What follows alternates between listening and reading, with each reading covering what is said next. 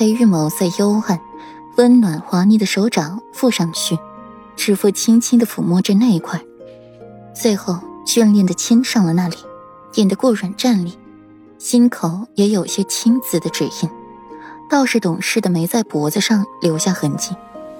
顾软背后一凉，细碎的吻落在上面，一个机灵，想要转过去，身子却被人禁锢住，动弹不得。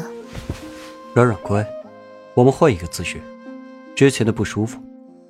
顾软的后背紧贴着裴玉的胸口，随着他说话，胸口也随之震动，震得顾软头皮发麻，说话娇声道：“我说了，今天不行。”软软，子时过了。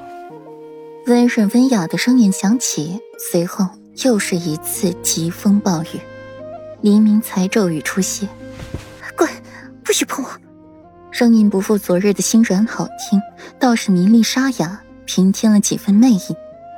湿润的红唇和旖旎的身子，再加上了顾软这一脸的媚态，怎么都让裴玉不舍得放手，不让碰，越要碰。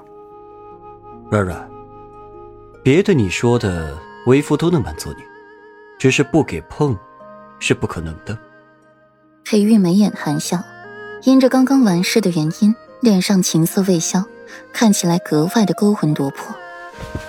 行，那从明日起，你去睡书房吧。顾软闭着眼，哑着声音道。裴玉低头亲在了顾软绯红的脸颊上，去给他倒过了一杯茶水，给他润喉，才不急不徐回。好，今晚为夫就去睡书房。答应这么爽快，你有什么阴谋？顾软渗过了喉咙。嗓音重新恢复了清软，抬头警惕地瞧着裴玉，见他的笑容愈发的不怀好意了，不由自主的往后面退，身子又狠狠一疼，疼得顾软龇牙咧嘴。为夫对你能有什么阴谋？只是软软想要在书房和为夫欢爱，就直说便是，何必这么隐晦的提醒为夫？裴玉穿戴好了衣服，拿了药膏进来。做事就要掀开被子，吓得顾软要抬腿踹死裴玉这个流氓。裴玉眸子一沉，握住了顾软的脚踝，不许他乱动。别动，为夫给你上药。裴玉的目光不忌讳的看着顾软漂亮的身子，满意的翘起了唇角。这些痕迹都是自己创造出来的。随后目光落在了顾软光滑的大腿上，上面的疤痕已经消掉。眸中的暗色才算彻底散去，因为别的男人受伤，这怎么可以？就算是这身子上出现了瑕疵，那也必须是因为自己的缘故。不，不用，我自己来，不用你。顾然扯过了被子，顺便从他手里拿过了药膏，一脸不信任裴玉，上药？那药是什么用？顾然不傻，要是让裴玉弄。那他也别想见着今天的太阳了。软软，你会吗？裴玉看着空空如也的手心，眸中笑意渐深。没想到这小姑娘性子还是这么别扭，又分外的让人喜欢。总之不要你。顾软往里躲着，警惕的望着裴玉。又不是没帮你擦过，害什么羞啊？裴玉直起了身子，居高临下的看着顾软。唇角扬着一抹坏意的弧度，你什么时候帮我擦的？顾然皱眉，他完全没印象呀。把你做晕过去的时候。滚！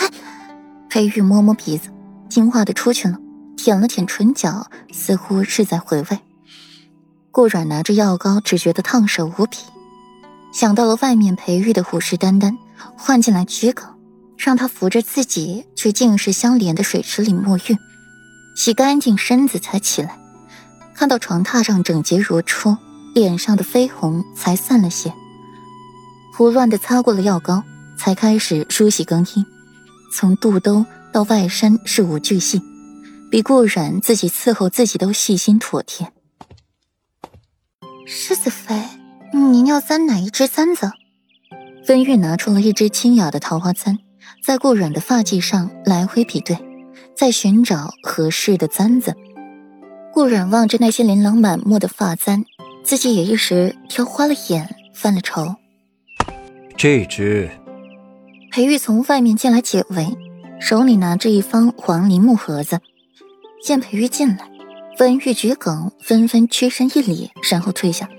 出门时看到裴玉的月牙袍摆和顾阮绣着精致花样的裙摆纠缠在了一起，心头一慌，快速的退出去。裴玉从身后抱住了顾阮，在他脸颊上突香一口。软软，你真香啊！